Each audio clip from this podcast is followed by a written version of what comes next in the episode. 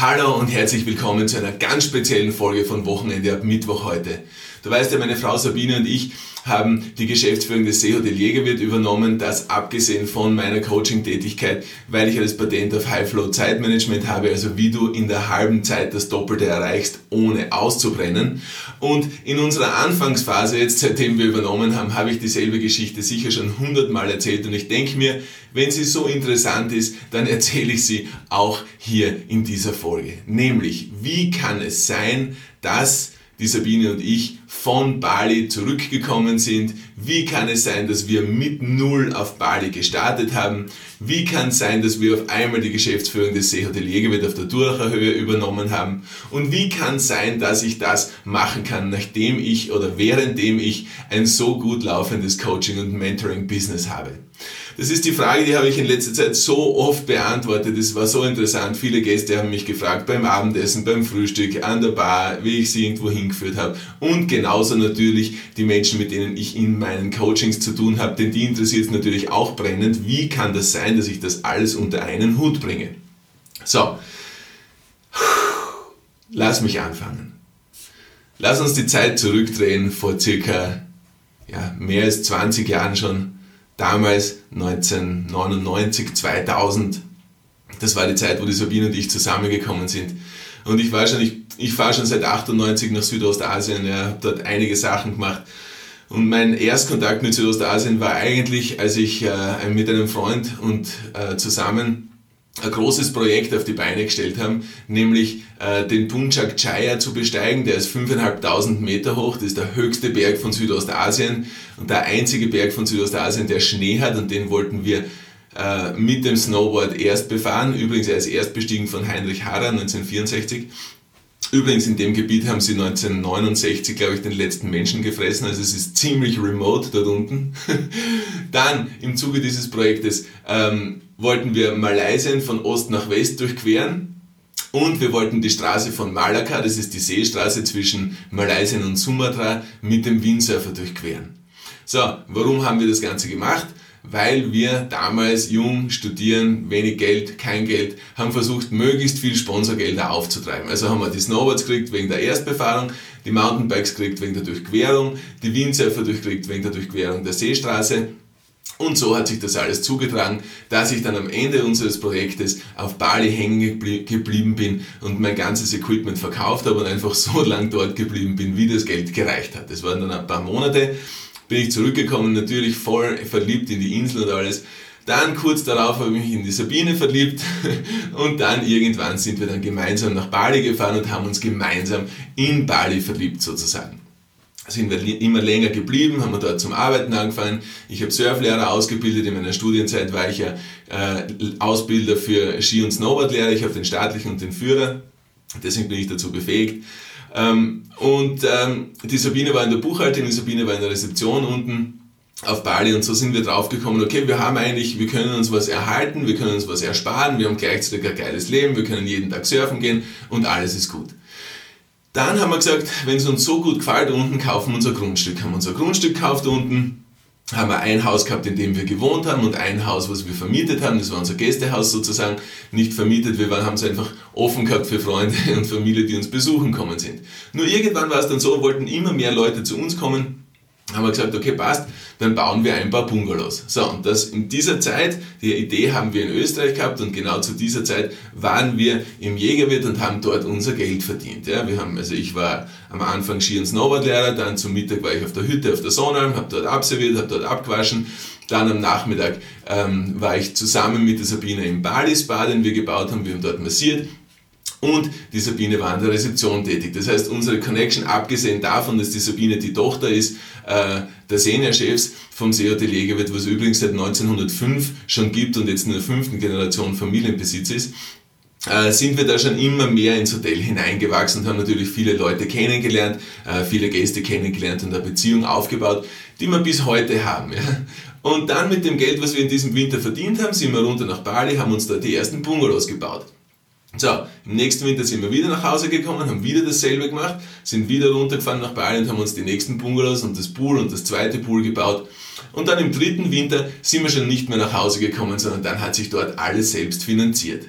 So, drehen wir die Zeit ein bisschen nach vorne. Aus dem Ganzen, was wir dort begonnen haben auf Bali, ist ein Hotel geworden, ist ein Restaurant geworden, ist eine Surfschule entstanden, ist eine Yogaschule entstanden und auch der erste Mountainbike-Park von Südostasien. Wir hatten damals zu unseren Spitzenzeiten hatten wir mehr als 150 Mitarbeiter.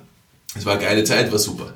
Irgendwann kamen dann die Kinder, auch die ersten Jahre mit den Kindern waren herrlich auf Bali, nur irgendwann waren sie dann, die Buben waren dann fünf Jahre alt und die Cosma war dann schon ein Jahr alt und dann haben wir gesagt, na, jetzt ist es Zeit nach Hause zu kommen weil wir wollen ihnen einfach die gleiche Kindheit bieten, die wir auch gehabt haben, nämlich eine Kindheit in Österreich. Weil was gibt's Geileres, als in Österreich aufzuwachsen? Du drehst das Wasser auf, du kannst das trinken, du machst das Fenster auf, du atmest frische Luft.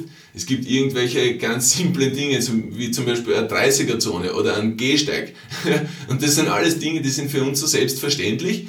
Aber wenn man dort ist, ja, wenn man, oder halt wenn man weg ist von zu Hause, gell, dann, dann, und man hat das dann nicht, dann fällt es einem auf einmal auf, dass man es nicht hat. Ja? Und so sind wir eigentlich nach Hause gekommen. Und dann haben wir die letzten fünf Jahre äh, in Österreich verbracht. Ähm, du weißt, ich habe mir mein Coaching-Business aufgebaut, was ich eh schon über die letzten zehn Jahre eigentlich schon auf Bali gemacht habe und war dadurch sehr erfolgreich, bin es natürlich immer noch und habe es geschafft, dass ich meine Zeit, meine Arbeitszeit sozusagen sehr stark reduzieren kann. Ich habe relativ hart daran gearbeitet, dass ich drei Trainings aufgestellt habe, ähm, habe mehr als 300 Videos gedreht, habe das Ganze online gemacht mit einer Mediathek, mit einem geilen E-Mail-System und mit einem wirklich geilen Kursprogramm, so dass ich in kurzer Zeit sehr intensiv arbeiten kann, dass ich in kurzer Zeit sehr intensiv mit Menschen zusammen sein kann, dass ich in kurzer Zeit das Leben vieler Menschen sehr intensiv und vor allem nachhaltig verändern kann. Und das mache ich in meinen Coaching Calls Montag bis Mittwoch, ja, jeweils am Abend. Es sind immer so Gruppencalls, wo jeder seine Themen bringen kann. Der eine oder die eine ist im High Flow Performance Training, also wie man wirklich viel erreichen kann. Die anderen sind im, im Flow Secrets Training, wie man es schafft, dass man den Flow planmäßig hervorrufen kann. Die anderen sind im High Flow Communication Training, wie man es schafft, dass man eine entsprechende Kommunikation sowohl mit den Mitarbeitern als auch auf privater Ebene führt, sodass alles wertschätzend und konfliktlösend abläuft. So, und dann sind alle in den Coaching-Programmen drinnen, jeder hat seine Fragen und jeder kann von jedem profitieren und das ist mir ganz wichtig. So, was bedeutet das für mich? Das bedeutet, dass, meine, dass ich eigentlich sehr viel Zeit gehabt habe ja, im letzten Jahr. Also ich habe mich sehr viel weiterbilden können, habe mir sehr viel Gedanken machen können, wo soll es hingehen. Und ähm, irgendwann war es dann so, jetzt vor drei Monaten, dreieinhalb, vier Monaten, dass uns meine Schwiegereltern, also die Eltern von der Sabine, gefragt haben, ob wir nicht Lust hätten, das Seehotel Jägerwirt zu führen, ob wir nicht Lust hätten, die Geschäftsführung dort zu übernehmen.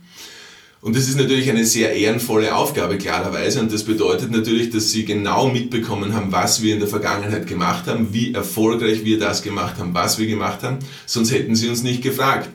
Und in der Vergangenheit war es halt auch immer so, wir haben zwar versucht, dass wir sie möglichst selten um etwas fragen oder bitten müssen, aber wenn wir sie um etwas gefragt haben, dann haben sie uns immer geholfen. Dann war das Feedback immer positiv. Also wenn es dann umgekehrt ist, dass sie uns etwas fragen, dann ist es für uns doch ganz klar, dass wir sozusagen den Gefallen zurückgeben und auch da Ja sagen, ja, wir übernehmen es, ja, wir helfen euch. Und abgesehen davon war es eine wunderschöne, äh, ein wunderschöner Moment, als wir sozusagen die ehrenvolle Aufgabe übertragen bekommen haben. So, und jetzt sind wir auf einmal vor der Situation, dass wir im Prinzip dasselbe, was wir auf Bali schon gemacht haben, was wir auf Bali schon so erfolgreich gemacht haben, nämlich, wenn man das auf einen simplen Nenner äh, rückführt, Gäste glücklich zu machen, Gästen mit Dankbarkeit und Wertschätzung gegenübertreten, supergeile Teams führen, den Mitarbeitern mit der gleichen Wertschätzung und Dankbarkeit gegenübertreten, wie wir es den Gästen tun. Also im Prinzip dieselbe erfolgreiche Formel, die wir auf Bali schon über 17, 18 Jahre lang gemacht haben, einfach hier in Österreich zu reproduzieren. Natürlich hat alles hier eine größere Dimension. Ja, es ist bei jeder Zahl ist eine Null dran. Äh, das Haus ist viel größer. Wir haben 64 Betten. Wir sind bei voller Auslastung sind wir bei mehr als 150, 150 ähm, Gästen. Ähm, von der Mitarbeiteranzahl sind wir weit nicht so hoch wie auf Bali. Damals hatten wir 150, jetzt haben wir nur, nur unter Anführungszeichen 60. Aber die Mechanismen bleiben die gleichen. Ja? Das sind die grundlegenden Mechanismen der wertschätzenden, erfolgreichen Teamführung, Das sind die grundlegenden Mechanismen, wie tritt man einem Gast gegenüber, nämlich ganz einfach mit Wertschätzung und Dankbarkeit, dass er oder sie seine Zeit, ihre Zeit bei uns verbringt. Und das sind die gleichen, das sind die gleichen grundlegenden Prinzipien, so wie auch ich in den Coachings weitergebe. Denn ich bin dankbar für jeden und jede, die meine Leistung in Anspruch nimmt, damit ich ihm oder ihr helfe in viel weniger Zeit viel mehr zu erreichen, ohne auszubrennen und das alles noch erfolgreich zu kommunizieren.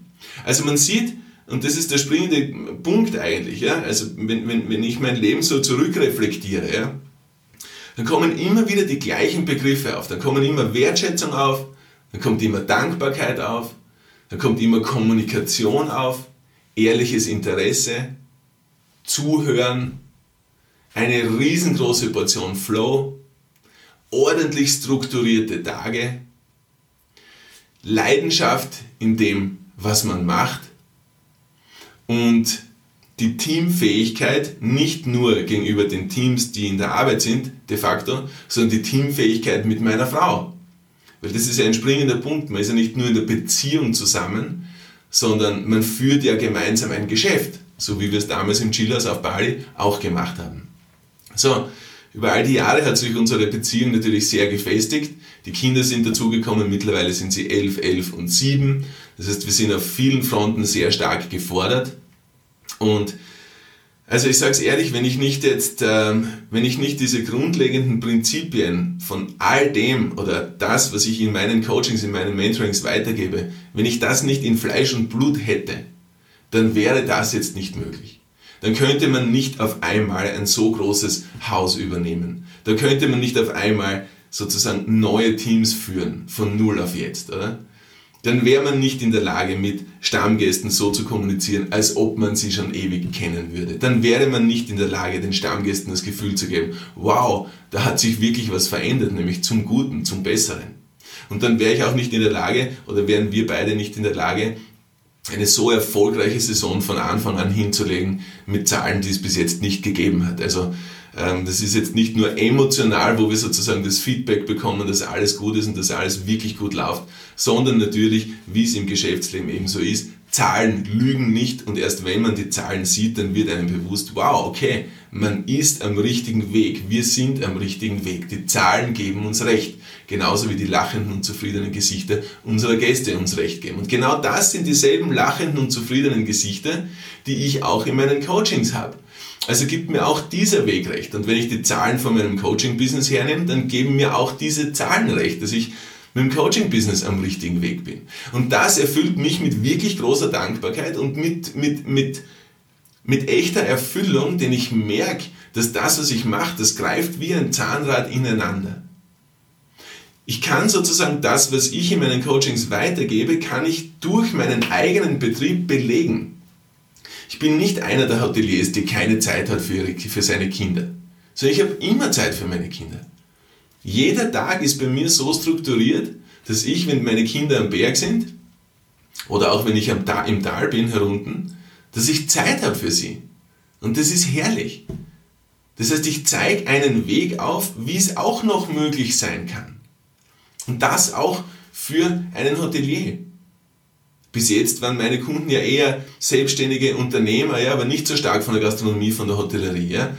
Ähm, und da greifen meine Mechanismen natürlich total, ja, total schnell. Aber jetzt auch in der, in der Hotellerie kann ich jetzt auf meinem eigenen Beispiel zeigen, dass das, was ich lehre, wirklich funktioniert. Und das ist für mich so viel wert, denn ich kann bestätigen, dass ich aus gutem Grund das High-Flow-Zeitmanagement patentiert bekommen habe. Ein Schritt-für-Schritt-System, wie du es schaffst, in viel weniger Zeit viel mehr zu erreichen, ohne auszubrennen. Denn das ist ja der springende Punkt. Und auch hier, wenn wir im Jägerwirt sind, ich merke es ja immer wieder, es ist ja dasselbe, es wiederholt sich ja. Auf Bali, die Gäste, die bei uns waren, hatten genug Geld, aber hatten nicht genug Zeit. Und dasselbe ist es auch jetzt. Die Gäste haben genug Geld, aber die wenigsten haben genug Zeit. Und deswegen ist es so ansprechend. Deswegen freuen sie sich, wenn mein Buch bei ihnen im Zimmer liegt und sie können reinschmökern. Deswegen freuen sie sich, wenn sie mich kennenlernen. Deswegen freuen sie sich, wenn ich mit ihnen Zeit verbringe, wenn ich ihnen mit ehrlichem Interesse zuhöre. Weil ich will ja wissen, was mir derjenige erzählt. Ich bin ja nicht einer von jenen, die mit den Gedanken schon ganz woanders sind, während ich in einem Gespräch bin. Oder ich bin ja nicht einer von jenen, der während ich im Gespräch bin, schon an die nächste möglichst gescheite Zwischenfrage denkt, äh, wie ich präsentieren kann oder wie ich äh, möglichst gut selbst rüberkommen kann. Es ist ja mir egal. Ich will einfach zuhören. Ich will wissen, was mir der Gast sagt. Ich will wissen, was mir der Gast im Hotel sagt. Ich will wissen, was mir der Gast in meinen Coachings sagt. Ehrliches Zuhören ist eine absolute Kernkompetenz meiner Meinung nach. Wenn man in einer führenden Position ist, dann ist ehrliches Zuhören eines der wichtigsten Dinge. Und was ist eine führende Position? Sind wir uns ehrlich? Ist eine führende Position im Unternehmen? Oder ist eine führende Position auch in der Familie? Also wenn ich mir Gedanken mache über diese Frage, die meines Erachtens eine sehr essentielle Frage ist, eine führende Position beginnt in der Familie. Wertschätzung, Dankbarkeit, Teamfähigkeit, ehrliches Zuhören, strukturierte Tage, Ordnung sind absolute Kernkompetenzen eines jeden Menschen. Und deswegen freut es mich so, dass wir jetzt das SEO Delegewert übernommen haben. Das ist ein, so ein geiler Multiplikator für uns, für unser Mindset, für unsere Ansätze. Und wir haben das Gefühl, dass wir da einen wirklich großen Beitrag leisten können zu einer Veränderung der Gesellschaft, zu einer Veränderung des Mindsets der Gäste, die bei uns sind und zu einer Veränderung des Mindsets der Coaching-Kunden von mir, die sehen, dass das, was ich ihnen lehre, tatsächlich belegbar ist. Ich würde mich freuen, wenn du mal reinschaust. Wochenendmittwoch.com, dort gibt es das Buch und alexanderspringenschmidt.com, dort siehst du, was ich mache.